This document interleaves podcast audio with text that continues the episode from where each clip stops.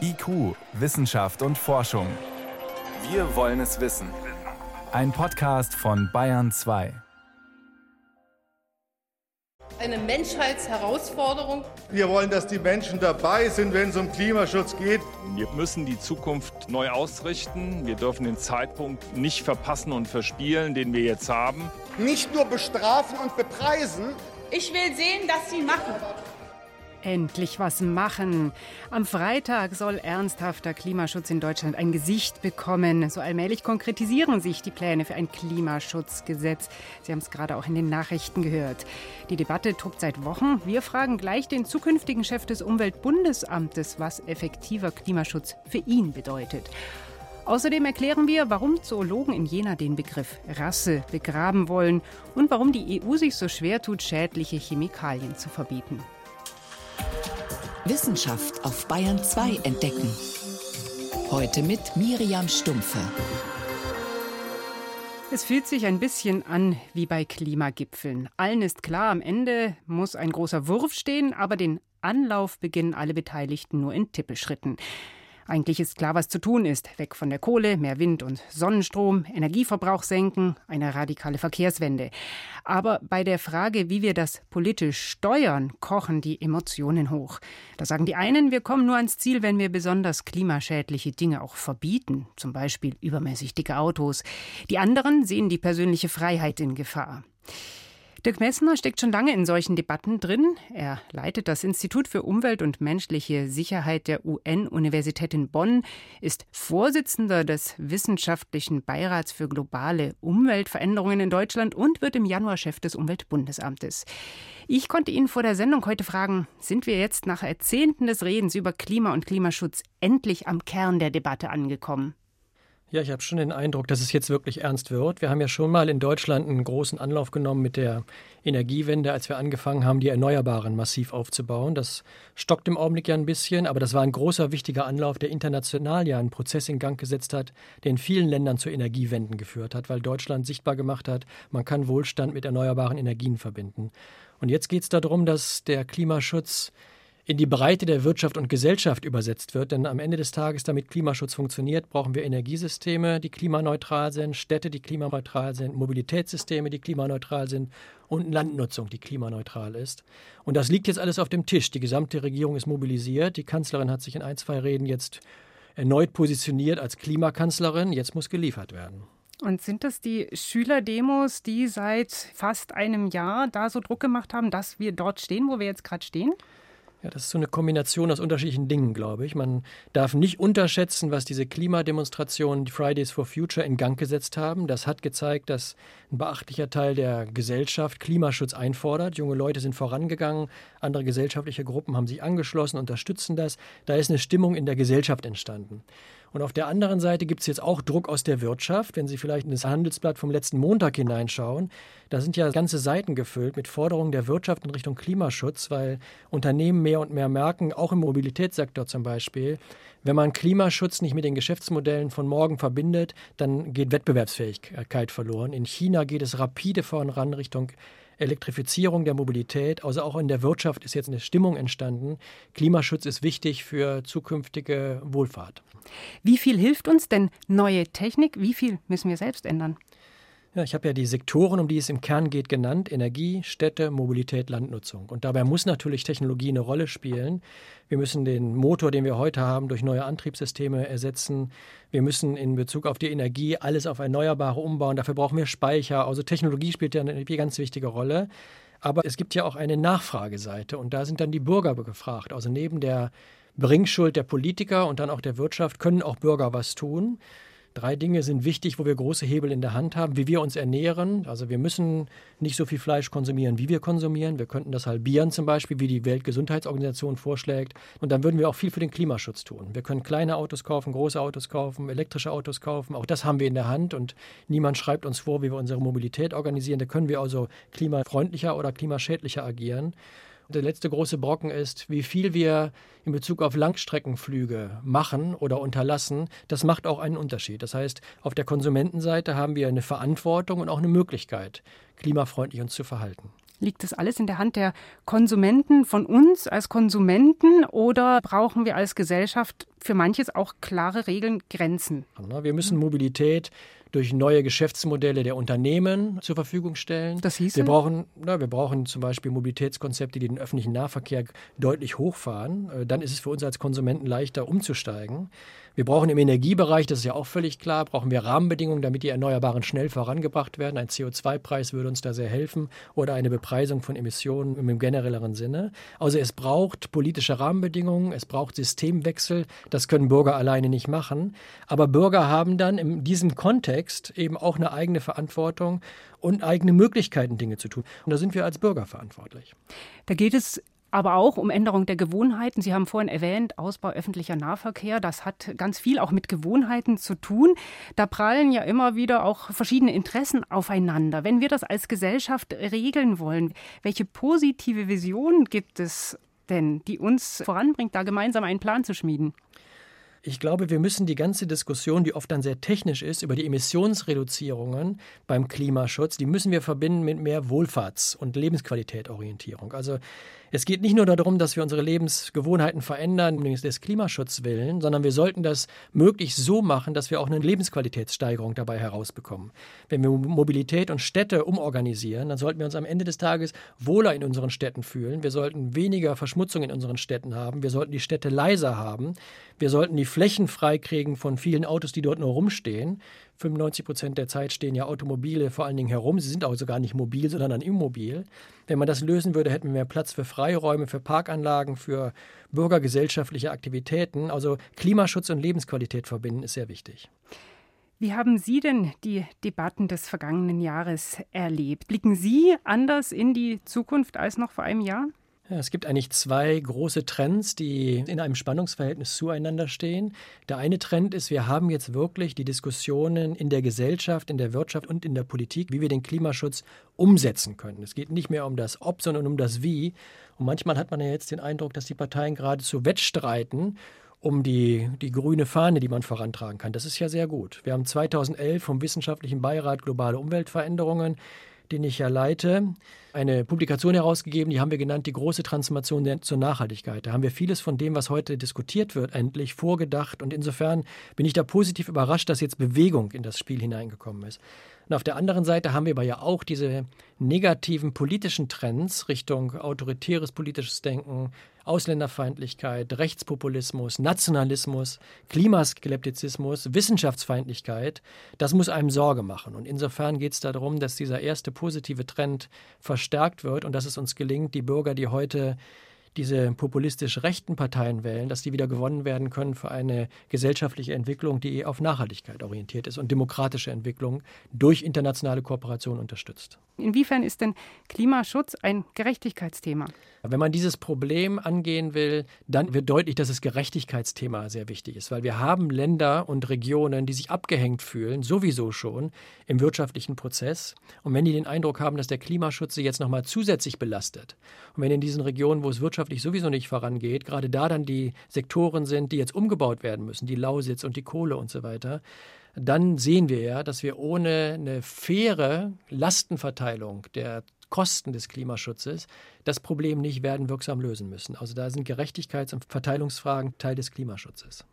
Und müsste Deutschland dann auch gerade in Fragen der Klimapolitik nach außen hin wieder entschiedener auftreten? Ja, das ist sehr wichtig. Also was wir jetzt Ende der Woche aus dem Kabinett hören, hat einen unmittelbaren Effekt für die Klimakonferenz, die ja dann in der nächsten Woche in New York stattfindet. Der UN-Generalsekretär hat eingeladen zu einem Klimagipfel und er hat die Staats- und Regierungschefs aufgefordert, möglichst ambitionierte, konkrete Projekte, Initiativen und Fahrpläne auf den Tisch zu legen, sodass wir die Richtung, die eingehalten werden soll, nämlich 1,5 Grad bis 2 Grad globale Erwärmung nicht zu überschreiten, auch tatsächlich mit Aktivitäten verbinden. Und Deutschland ist da ein wichtiger Partner. Deutschland hat eine Rolle gespielt als Klimapionier. Das sollten wir wieder werden. Das können wir wieder werden. Und darüber hinaus ist Deutschland ein wichtiges Land, das den Multilateralismus, die Vereinten Nationen, internationale Kooperation unterstützt. Und deswegen ist es sehr wichtig, dass die Kanzlerin dann in der nächsten Woche in New York ein ambitioniertes Projekt der Bundesregierung zum Klimaschutz vorträgt. Das setzt auch andere unter Druck, sodass international dann der Klimaschutz gelingen kann. Wie schaffen wir den Umschwung fürs Klima? Das war der Nachhaltigkeitsforscher Professor Dirk Mesner. Ab Januar wird er Präsident des Umweltbundesamtes. Vielen Dank. Bitte sehr. IQ, Wissenschaft und Forschung gibt es auch im Internet. Bedrohte Artenvielfalt, Probleme mit Computerviren, umstrittene Stammzellenforschung. Beiträge aus IQ gibt's zum Nachhören und als Podcast unter bayern2.de. Menschen nach Rassen zu sortieren, entbehrt jeder wissenschaftlichen Grundlage. Eigentlich ist das schon lange die Lehrmeinung unter Zoologen und Anthropologen. Doch Spitzenforscher aus Jena haben jetzt ausdrücklich nochmal eine Erklärung dazu verfasst und grenzen sich damit auch von ihren wissenschaftlichen Vorgängern an der Friedrich-Schiller-Universität in Jena ab. Anlass sind Debatten, in denen rassistische Stereotypen wieder populär werden und der 100. Todestag des umstrittenen Gelehrten und Evolutionsbiologen Ernst Haeckel, der eng mit der Universität Jena verknüpft ist. Der deutsche Darwin, so wurde der Jenaer Zoologe und Evolutionsforscher Ernst Haeckel von seinen Zeitgenossen genannt. Ein Verfechter und Verbreiter der Evolutionstheorie, ein leidenschaftlicher Meeresbiologe, doch Haeckel gilt auch als Begründer der biologischen Rassentheorie. Ende des 19. Jahrhunderts entwickelte er eine vermeintlich wissenschaftliche Anordnung von Menschenrassen in einem Stammbaum. Und der hat bis in unsere Zeit zu einem angeblich wissenschaftlich begründeten Rassismus beigetragen beigetragen. Naturmenschen stehen in psychologischer Hinsicht näher den Säugetieren, Affen, Hunden als dem hochzivilisierten Europäer. Natürlich hatte es bereits seit dem Mittelalter Rassismus gegeben. In der Aufklärung, der Zeit der eigentlich guten Ideen, galt der Asiate per se als steif und melancholisch und der Afrikaner als faul und schlaff. Der Europäer hingegen war natürlich aus einem ganz anderen Stoff, lebhaft und muskulös. Die rassistischen Stereotype mögen sich seitdem gewandelt haben, doch der Begriff und die Einteilung in Rassen werden wieder populärer. Deshalb haben vier Wissenschaftler aus der Evolutionsforschung, Biologie und Menschheitsgeschichte die Jena Erklärung verfasst. Einer von ihnen ist Professor Dr. Martin S. Fischer vom Institut für Zoologie und Evolutionsforschung der Friedrich-Schiller-Universität Jena. Er fasst die Kernaussage der Jenaer Erklärung so zusammen. Es ist leider so, dass biologisch begründeter Rassismus eine Art Renaissance hat. Und das ist höchst bedauerlich, vor allen Dingen, weil es aus biologischer Sicht keine Rassen gibt. Einer der Mitautoren ist der Max-Planck-Direktor Professor Johannes Krause. Der sagt, unter den 3,2 Milliarden Basenpaaren und 20.000 Genen des Menschen gibt es kein einziges Basenpaar und damit auch schon lange kein Gen mehr, das eindeutig Rassen unterscheiden können. Das bedeutet, es lassen sich für bestimmte Gruppen von Menschen keinerlei nennenswerte genetische typische Unterschiede feststellen. Tatsächlich gibt es bei der Menschheit innerhalb einer geografischen Gruppe mehr genetische Unterschiede als zwischen zwei fremden Gruppen. Was aber ist mit der Einteilung nach Phänotypen, also äußerlichen Merkmalen? Diesen Gedanken saß selbst der große deutsche Philosoph Immanuel Kant auf. Die Menschheit ist in ihrer größten Vollkommenheit in der Rasse der Weißen. Ausnahmsweise irrte der Denker hier, denn die weiße Hautfarbe hat nichts mit der Rasse zu tun, sondern mit der Sonneneinstrahlung, erklärt der Evolutionsbiologe Martin S. Fischer. Unsere Hellhäutigkeit ist sehr jung. Noch vor wenigen tausend Jahren waren die Menschen, die nach Europa kamen, deutlich dunkelhäutiger. Aber wenn man hier dauerhaft leben will, hat man ein Problem. Man hat zu wenig Sonneneinstrahlung und damit zu wenig Vitamin D-Synthese. Also sind wir ausgebleicht, weil es hier zu wenig Sonne gibt. Das funktioniert auch für Dunkelhäutigkeit. Je näher die Menschen am Äquator lebten, umso stärker musste sich die Haut dem Grad der Sonneneinstrahlung anpassen. Es ist das Prinzip des Sonnenbadens nur auf Jahrhunderte und Generationen ausgedehnt, aber keine Frage der Rasse. Fischer empfiehlt diesen Begriff nur noch bei Haustieren zu verwenden. Denn die genetische Variabilität innerhalb einer solchen Hunderasse ist tatsächlich wesentlich kleiner als zwischen verschiedenen Hunderassen. Doch wer hier ganz korrekt sein möchte, orientiert sich besser am englischen Sprachgebrauch und spricht von Breed, also Zucht. Die Idee der Rasse hat ausgedient. Jessica Brautsch berichtete für Bayern 2 aus Jena. Bayern 2. Wissenschaft schnell erzählt. Und mit Aktuellem aus der Wissenschaft ist heute meine Kollegin Veronika Bräse bei mir im Studio und hat ein Thema mitgebracht, das viele am eigenen Leib erfahren. Wer älter wird, nimmt zu. Genauer gesagt, man nimmt dann im Alter zu, wenn man weiterhin genauso viel isst wie früher, aber sich auch genauso viel bewegt. Schwedische Forscher haben Probanden 13 Jahre lang beobachtet. Und die haben über die Jahre ähnlich gegessen und gesportelt. Allerdings waren sie dann am Ende 20 Prozent schwerer als am Anfang. Das können wahrscheinlich viele bestätigen, aber es bleibt trotzdem rätselhaft. Ja, das, das lässt so sich nur erklären, wenn man sich das Fettgewebe, die Fettzellen genauer anschaut. Die arbeiten so, dass sie ständig Fett einlagern, aber bei Bedarf auch wieder abgeben. Mhm. Allerdings im Alter wird da einfach weniger abgebaut. Das Fett schmilzt also nicht mehr so einfach dahin. Und egal, was ich mache. Also klar, wer jetzt extrem viel Sport treibt oder ganz wenig isst, da haben schon einige Teilnehmer auch abgenommen, aber die Fettzelle an sich, die hat sich bei allen Probanden gleich verhalten. Also viel einlagern, wenig hergeben, weil der Stoffwechsel bei älteren Menschen nicht mehr so aktiv ist. Das Hüftgold sitzt also bei den meisten bombenfest, wenn es mal da ist. Vielleicht tröstlich. Jetzt zu unseren nächsten Verwandten, den Affen. Und besonders interessant sind da die Hippie-Affen, die sogenannten Bonobos. Die leben ganz, ganz friedlich zusammen. Ihre Hauptbeschäftigung ist nämlich Sex. Mhm. Und zwar egal mit wem. Das dient allein dem Vergnügen und nicht der Fortpflanzung. Das erwartet man ja eigentlich bei Tieren nicht so. Man denkt, das ist alles nur, ja, Nachkommen, mehr nicht. Ja, das ist da anders. Aber bei den Bonobos, da hat der Sex auch eine soziale Funktion. Er hilft nämlich, Spannungen abzubauen. Also make love, not war. Forscher aus Leipzig haben sich bei den Bonobos ein Hormon genauer angeschaut. Das Kuschelhormon Oxytocin. Das lässt sich im Urin nachweisen. Und hatten jetzt die Weibchen mit den Männchen Geschlechtsverkehr, ist der Pegel des Kuschelhormons nicht angestiegen. Aber hatten zwei Weibchen Sex miteinander, dann hat sich erstaunlicherweise sehr viel Oxytocin gebildet. Und das fördert dann die Harmonie. Mhm. Unter den Weibchen war das so. Die blieben dann immer eng zusammen und hat, halten Augenkontakt und helfen sich gegenseitig. Und auch wenn sie Futter verteilen, dann denken sie an ihre Freundin. Zwischen Weibchen und Männchen kommt es dann seltener zu solchen Verbindungen. Offenbar, weil da eben kein Kuschelhormon im Spiel ist. Zum guten Schluss zur Zahl 42. 42, jawohl. Die Antwort auf alle Fragen. Mhm. Ja, genau. Sie ist seit dem Science-Fiction-Klassiker Per Anhalter durch die Galaxis eine Kultzahl. Für, Mathemat für Mathematiker war die 42 bis vor kurzem eher eine Problemzahl, Aha. weil sich fast alle Zahlen aufteilen lassen in drei Häppchen, nur halt die 42 nicht. Mathematisch gesagt, es gibt für sämtliche Zahlen Lösungen für die Gleichung x hoch 3 plus y hoch 3 plus z hoch 3. Okay, rechnen wir mal nach. Gibt es ein Beispiel? Also zum Beispiel, wenn jetzt 24 rauskommt, mhm. dann geht es, wenn x, y und z mit der Zahl 2 belegt werden. Die 2 wird dann hoch 3 genommen. Das ist dann jeweils 2 hoch 3, das ist gleich 8. Genau, und diese 8 muss man dann zusammenzählen. 8 plus 8 plus 8 und am Ende ist es 24. Aber welche drei Häppchen ergeben die Zahl 42? Das geht halt nicht so einfach. Koryphäen der Mathematik haben sich da die Zähne ausgebissen. Und jetzt kommt aber die Lösung. US-Forscher haben sie gefunden. Sie mussten dafür allerdings die Rechnerleistung von einer halben Million normaler Heim-PCs zusammenschließen. Und siehe da, es kommen drei Zahlen im Billiardenbereich raus. Okay.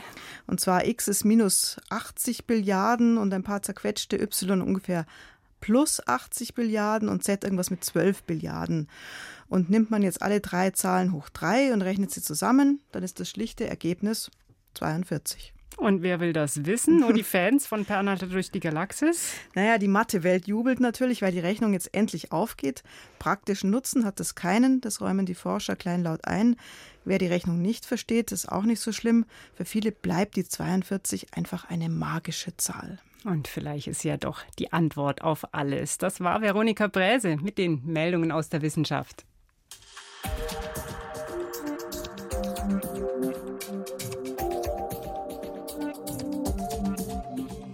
Wenn ein Stoff sehr wahrscheinlich die Gesundheit schädigt, würden Sie ihn dann verwenden? Wohl eher nicht. Doch genau das tun wir alle ständig und ohne davon zu wissen. Rund 1000 Substanzen, die überall vorkommen, beeinflussen nämlich unser Hormonsystem. Viele davon stammen aus Kunststoffen, Rückstände davon finden sich schon bei Kleinkindern. Doch auch Pestizide, Waschmittel und andere Dinge enthalten Chemikalien, die unser Hormonsystem beeinflussen können. Warum aber tut niemand was dagegen? Die EU zum Beispiel. Das hat sich auch Helmut Nordwig gefragt. Zu fast jedem Einkauf gibt es etwas gratis dazu, hormonähnliche Chemikalien. etwa Bisphenol A, das in bestimmten Kunststoffen steckt, oder viele Weichmacher und Flammschutzmittel, die Plastik zugesetzt werden. Hormonexperten aus ganz Europa macht das Sorgen. Sie fordern seit Jahren, dass diese Stoffe eingeschränkt werden. Getan hat sich bisher nichts. Der Präsident der Deutschen Gesellschaft für Endokrinologie, also Hormonkunde, Josef Körle, sagt, es gibt klare Hinweise darauf, dass es eine Reihe von Substanzen gibt, über die wir so viel wissen, dass wir sie heute aus dem Verkehr ziehen müssten und durch andere ersetzen müssten. Und das passiert leider nicht. Etwa zehn Substanzen gehören sofort verboten, findet der Hormonfachmann. Beispiel einige Inhaltsstoffe von Sonnenschutzmitteln aber auch in Plastikschlappen, Konservendosen, im Shampoo, im Kassenzettel und in zahlreichen anderen Produkten stecken Stoffe, die wie Hormone wirken. Rund tausend solcher Substanzen soll es geben, so genau weiß das keiner, sagt Johanna Hausmann, die für ein Netzwerk von Frauen- und Umweltorganisationen arbeitet. Bestimmt hat man zunächst nicht die Wirksamkeit dieser Stoffe in Richtung hormonelle Tätigkeit geprüft. Es ist auch leider so, dass wir viele Chemikalien auf dem Markt haben, die zum Einsatz kommen, deren Einfluss auf Gesundheit und Umwelt nicht weit genug getestet ist. Die Datenlage ist sehr, sehr schlecht. Die Fruchtbarkeit, das Körpergewicht und vieles mehr wird von den Hormonen gesteuert. Und genau das tun wohl auch die Chemikalien, die in der Fachsprache endokrin heißen. In letzter Zeit sind eine ganze Reihe von endokrin aktiven Substanzen in die Diskussion gekommen, weil man annimmt, dass sie daran beteiligt sind, dass es zu Volkskrankheiten wie Adipositas, also übermäßiges Gewicht, Diabetes, Bluthochdruck oder ähnlichem kommt. Die Weltgesundheitsorganisation sieht bei der Zunahme von Brust- und Hodenkrebs ebenfalls den Einfluss der Hormonchemikalien. Doch der wissenschaftliche Beweis fehlt streng genommen, denn dafür müssten Forschende Experimente an Menschen machen.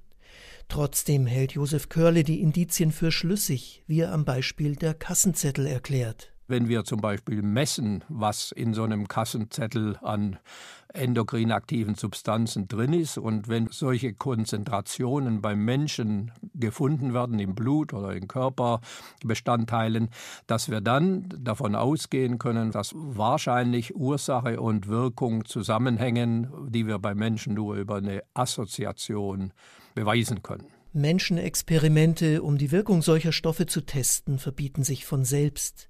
Davon wiederum profitiert die Industrie, die hormonähnliche Chemikalien herstellt. Auch die EU hat diese Stoffe bisher nicht eingeschränkt.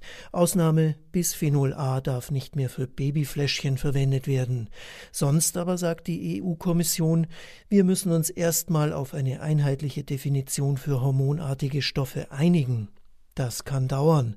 Johanna Hausmann erkennt hier klar den Einfluss von Staaten, die in der Chemikalienpolitik immer bremsen. Wie Deutschland, die eine große Chemieindustrie haben und wo wir immer wieder den Eindruck gewinnen, dass da wirtschaftliche Argumente vor diesen Verbraucherschutzargumenten, Umweltschutzargumenten vorangestellt werden. Wenn solche Länder stärkere Initiativen ergreifen würden, um diese Gesetzgebung wirklich stark zu machen und wirklich dafür zu sorgen, dass viele dieser Stoffe nicht mehr im Umlauf sind in der Produktion von verbrauchernahen Produkten, dann wäre diesem Prozess sehr geholfen. Auch zahlreiche endokrinologische Fachgesellschaften in Europa haben die EU-Kommission schriftlich aufgefordert, endlich wirksame Verbote auszusprechen, auch die aus Deutschland.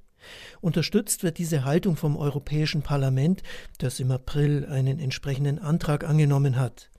Damals hätte die Kommission unter Jean-Claude Juncker noch eine entsprechende Regelung in Kraft setzen können. Hat sie nicht, und so kann man nur hoffen, dass die neue EU-Kommission endlich rasch im Sinne der Gesundheit handelt. Hormonähnliche Chemikalien. Einige gehören schon längst verboten, sagen Mediziner, aber in der Politik finden sie kaum Gehör.